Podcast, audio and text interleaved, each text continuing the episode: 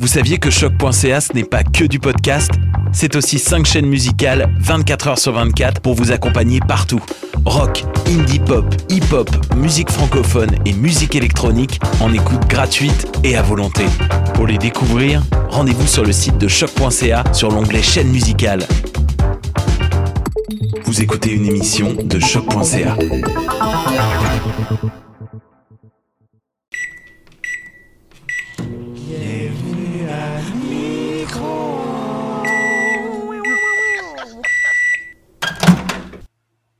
Hey, salut la gang! Salut en particulier aux gens qui s'appellent euh, Sophie. Allô, Sophie! Hey, ça fait longtemps. Euh, on, est de retour encore une fois à micro-ondes cette semaine. On est des fous à micro-ondes. On prend des vieilles nouvelles dont tout le monde se fout et on les remet à la sauce du jour en disant qu'est-ce qu'on peut dire de plus que ce qu'on pouvait dire dans le temps maintenant que les médias de masse s'en sont désintéressés, méchants médias de masse. Méchant. Aujourd'hui, on est là avec euh, Marin Fortin-Bouteau. What's Présent. présent? What's up with me? Just with my homie. Enregistrer un podcast. You? OK, salut Étienne, Étienne Fugère-Smith.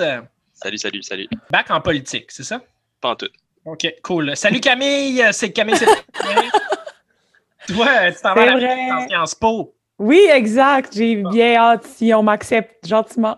Ben, gars, on a des contacts ici à micro-ondes. euh, on, va, Ah oui? on va se faire aller. T'imagines comment ça serait triste si finalement euh, je n'étais pas acceptée. Puis là, dans un autre épisode, il faut dire que j'ai raté ma vie.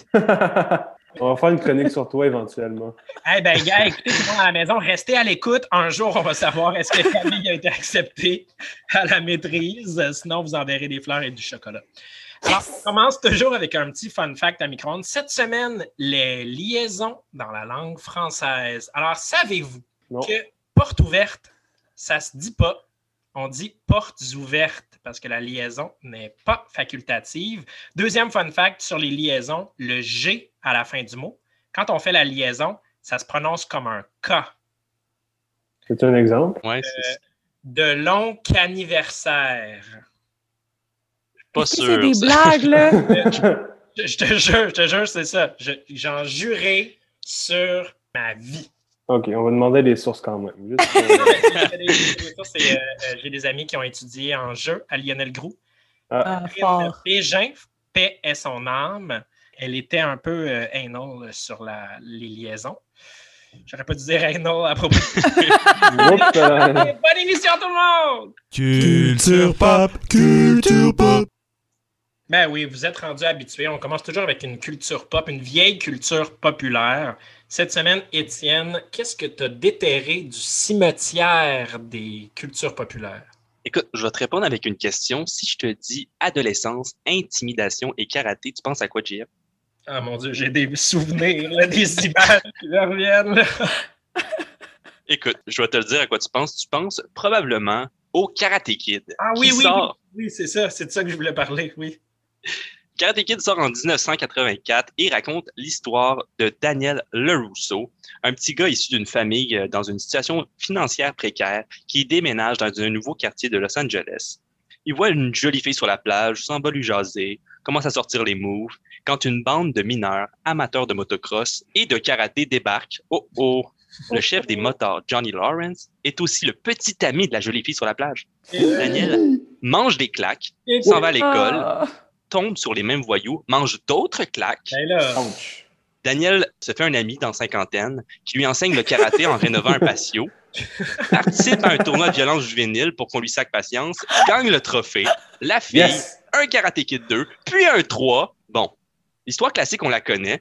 Pour ceux qui n'avaient pas exactement ça en tête, peut-être que vous pensiez au beau riff-off que Will Smith a produit avec son fils Jaden Smith et le charismatique Jackie Chan.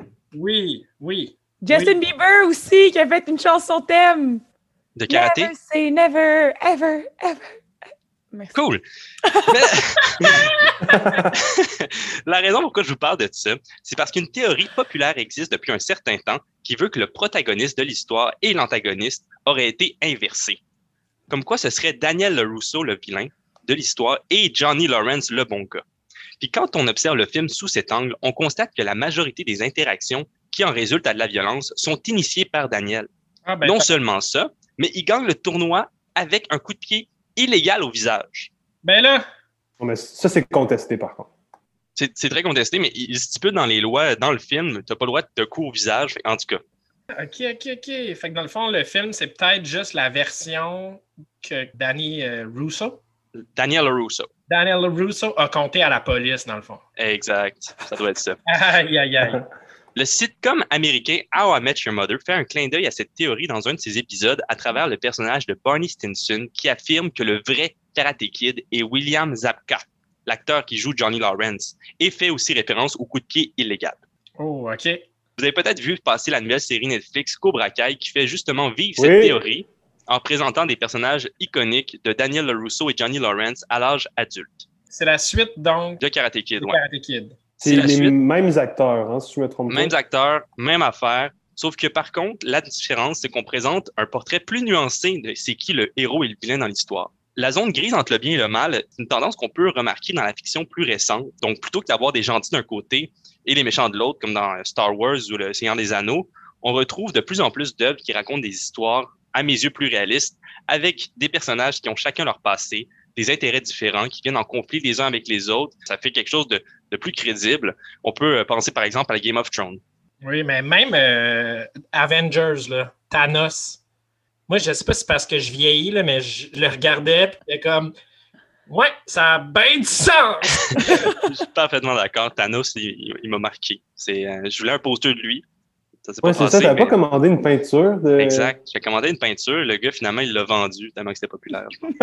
mais c'était une commande. Il avait pas le droit de faire ça. En tout cas, je vais pas. Fait que Karate Kid, Thanos, même combat. Peut-être un jour une série sur Netflix qui va suivre le troisième Karate Kid avec la fille qui reçoit de- du goudron dans les yeux. On sait pas. On le souhaite. On le On souhaite. sait pas. Qui sait? On reste à, à l'affût. On euh, se pirate ça sur notre euh, site de torrent préféré. Merci Étienne pour ta chronique. Puis on se revoit juste de l'autre côté de la petite intermission musicale. L'actualité réchauffée. Ouais. On est rendu dans le steak de l'émission, le cœur, hein, ce que certains appellent Yes. le, le tempeh de l'émission. oh. Salut nos auditeurs, nos auditrices qui sont véganes. Marin, tu viens réouvrir des souvenirs qui ont causé des chocs post-traumatiques à plusieurs Facebookiens et Facebookiennes.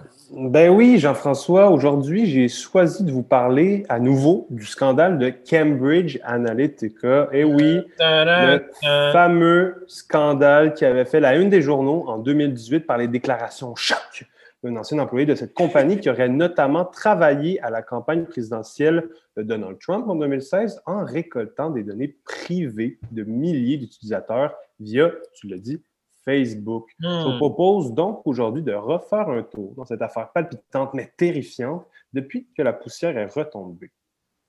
Bon, un vol de données d'utilisateurs Facebook, Donald Trump, les élections présidentielles, c'est quoi qui s'est vraiment passé dans le fond?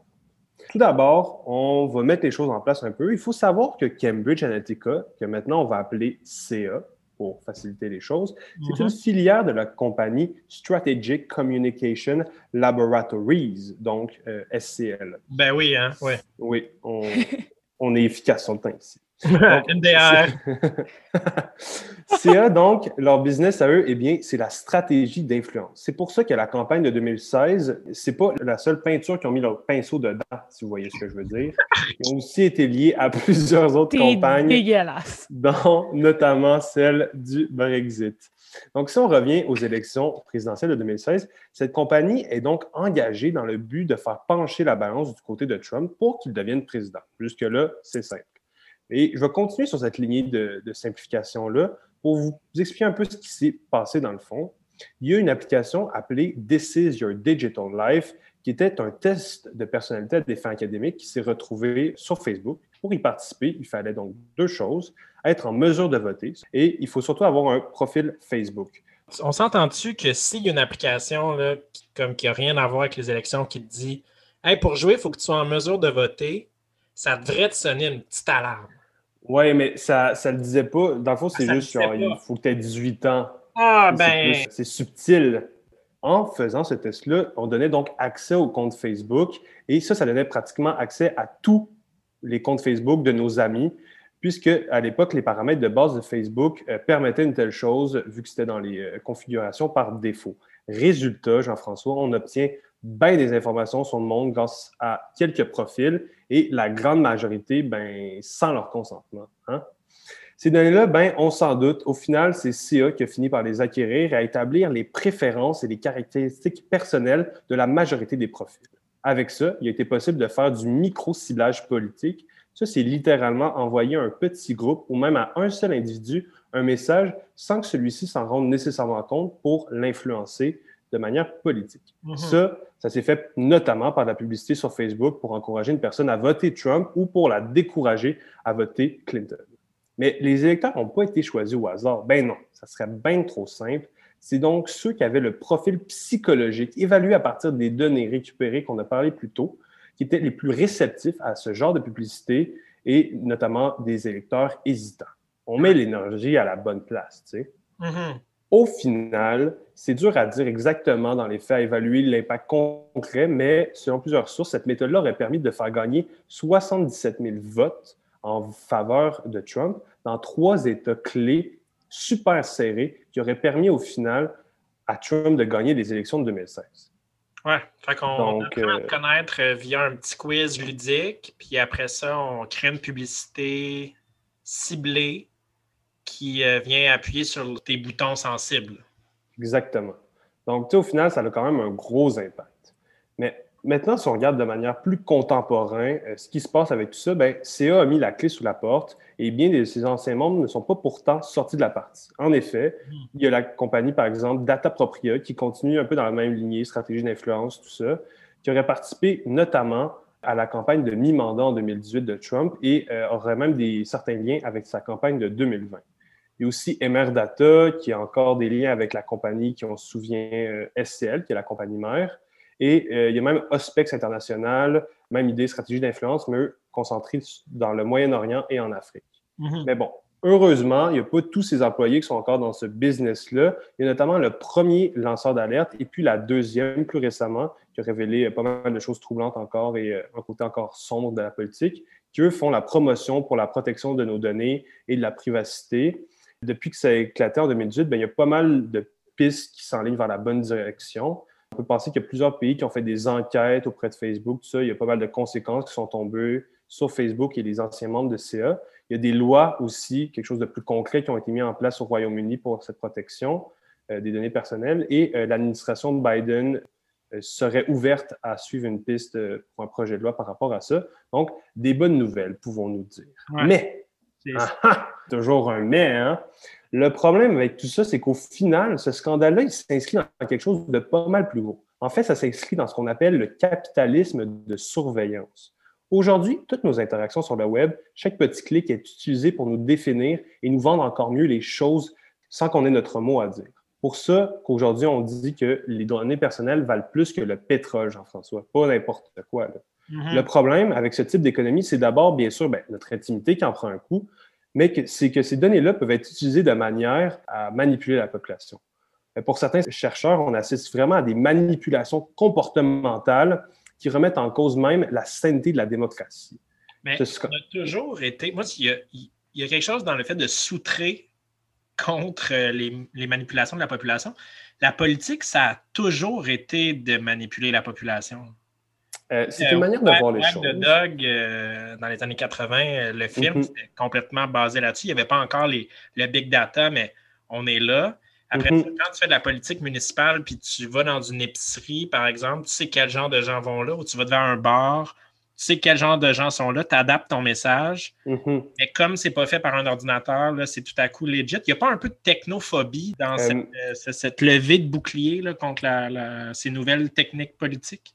Peut-être, mais je pense que ce qui différencie vraiment, c'est vraiment le côté qu'on en a encore vraiment moins conscience de ce qui se passe vu que euh, on ne Ouais. sait pas directement. Puis des fois, même s'il y a des publicités qu'on ne va pas voir sur Facebook, euh, on n'a pas l'impression qu'on y porte vraiment attention, mais il y a des études qui montrent qu'on va quand même y porter inconsciemment attention.